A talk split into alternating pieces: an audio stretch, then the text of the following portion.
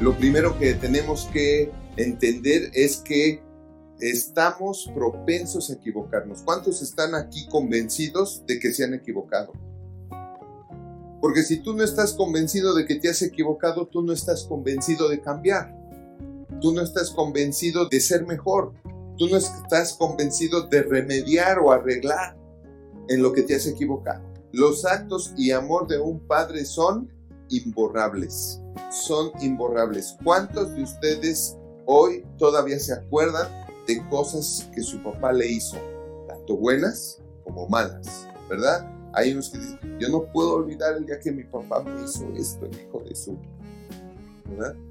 O sabes que yo nunca voy a olvidar el día que mi papá me dijo esto, o el día que mi papá me enseñó esto.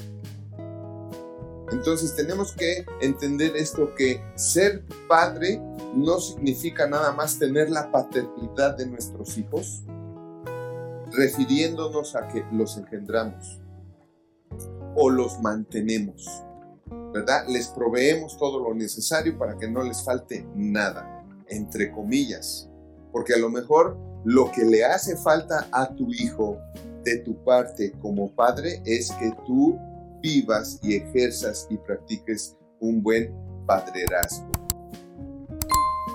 No es lo mismo tener la paternidad porque los engendramos o porque les proveemos a ejercer verdaderamente y correctamente un buen padrerazgo.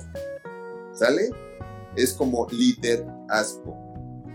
Una cosa es que seas el líder, pero eso no quiere decir, ¿verdad?, que ejerzas un buen liderazgo que motives, que inspires a los demás a ser mejores, a hacer las cosas.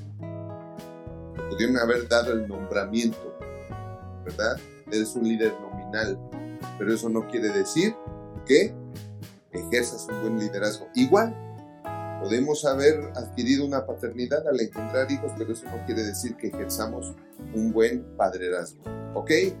Coméntanos tú qué opinas. Síguenos en nuestras redes sociales y no te pierdas de todo el contenido que tenemos para ti y tu familia.